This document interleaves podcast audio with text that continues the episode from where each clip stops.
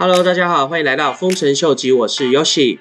今天比特币的价钱很明显的有一个显著的回升，最主要的是因为美国的联储在今天宣布了，他们还没有一个明确的时间点，什么时候会开始升息。最主要的原因是因为最近新冠肺炎的 Delta 似乎又有更严峻的一个趋势，所以联储他们担心会影响整个经济的复苏。也就顺势的将升息的时间点又往后推迟了许多，就是因为这样子的一个声明，很快就反映在不论是股票或是加密货币市场上面，所以其实这也就大大的增加比特币今年年底能迈向大牛的一个趋势，因为比特币的价钱是否有机会一直往上冲，跟美国的利率是紧紧相关的。如果今天美国的利率有开始调升的话，对比特币的大牛的趋势。将不会是一个太好的消息。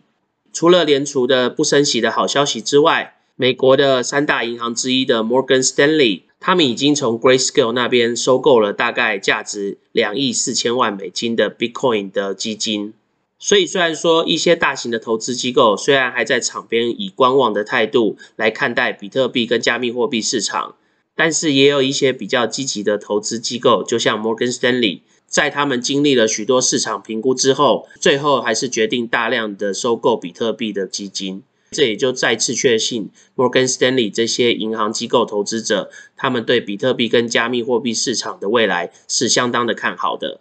当然，这也对比特币的价钱肯定是也会有一定的帮助。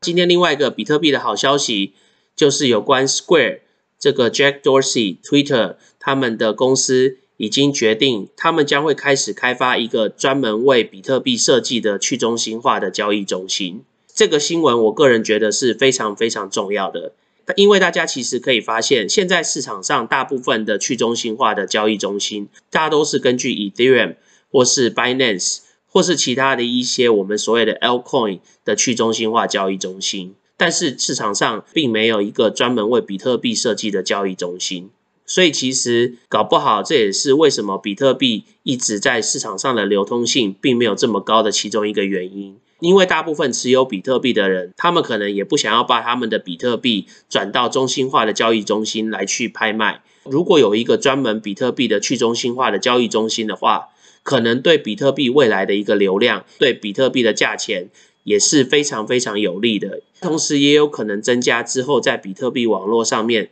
架设的智能合约的数量。相较于比特币的好新闻，今天对以太坊来说反倒是有一个比较不好的消息，就是因为有一些以太坊节点的运作者，他们并没有及时的根据一些规范来去更新他们的节点，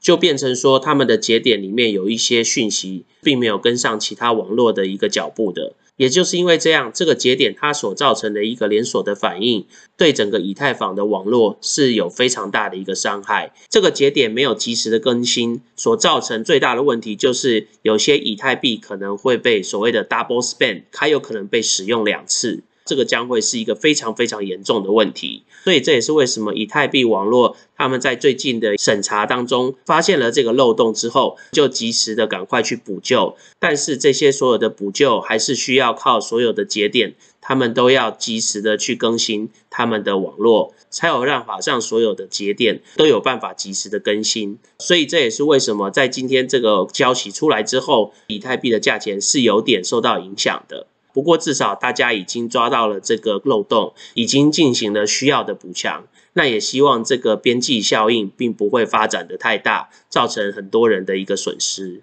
另外，今天有一个令人振奋的消息，就是有关 Meta Max，他们现在有可能考虑要发行他们自己的加密货币。其实这个在币圈是一个相当大的一个消息。因为我相信我们自己频道里面的观众，应该很多人都有在使用这个 MetaMask 的 extension，所以当他们要发行他们自己的货币的时候，通常如果你很常使用他们的钱包的话，他们发行他们自己的加密货币的时候，往往就会空投给他们长期的使用的一些客户。不过也有人质疑这个的可能性，因为 MetaMask 毕竟是加密货币市场上非常主流而且非常大的一个钱包的公司。所以，如果他今天要空投给所有的使用者他们自己的加密货币的话，那个数量将会是非常非常的惊人。所以，其实市场上大家也有在观望，他们有没有可能将能获得他们加密货币的这个标准提高到，比如说一个月至少要交易量几次，或是交易的金额要超过多少，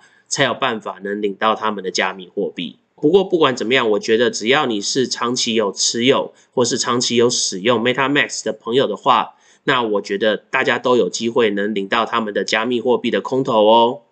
除了我们稍早提到了 Square 将发行一个比特币的去中心化的交易中心，在下个礼拜就是八月三十一号的时候，Rubik 这个去中心化的交易中心，他们将发行一个全新的跨链的去中心化的交易平台。大家一定会想说，目前市场上已经有非常多的去中心化的交易平台都可以做所谓的跨链的交易。那这个 Rubik 他们有什么特别的呢？根据他们的声明，他们在八月三十一号发表了这个全新的平台。基本上你就只需要像这样子的兑换方式，不需要透过像我们传统的一个桥梁的一个方式，就可以做各式各样的跨链的一个兑换。所以，如果正如他们所说的，之后在使用的界面上面都不需要透过一个所谓的桥梁的一个方式，就可以直接兑换从 Ethereum 兑换到，譬如说 Binance 的 Token，或是兑换到 Avalanche 这种不同网络的一些货币的话，将真正会是市场上第一个做出这样使用者非常友善的一个跨链的一个平台。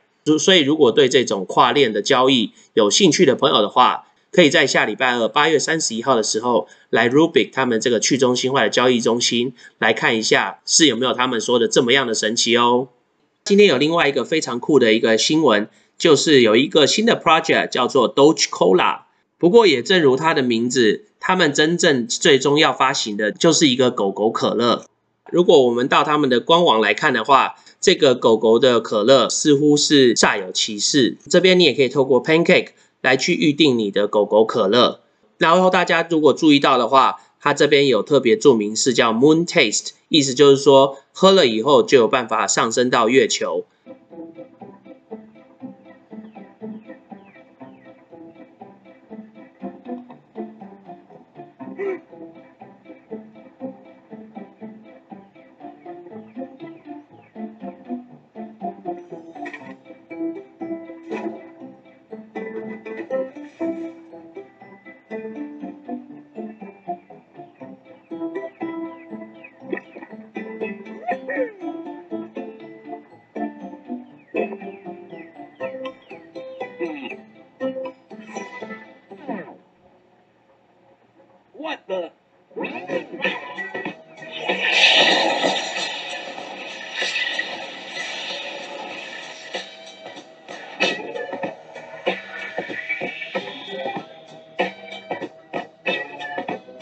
其实大家在刚刚的这段 video 里面，不知道有没有特别注意到，这个人他 T 恤上面的 mark 是什么？看起来就像是特斯拉的 mark。那是不是代表这个人他们议会的应该是伊朗马斯克呢？是不是有可能这个 project 跟特斯拉的马斯克是有一点关系的呢？会不会其实马斯克就是在这个背后最大的一个金主呢？这个部分的话，就让大家一起去猜测喽。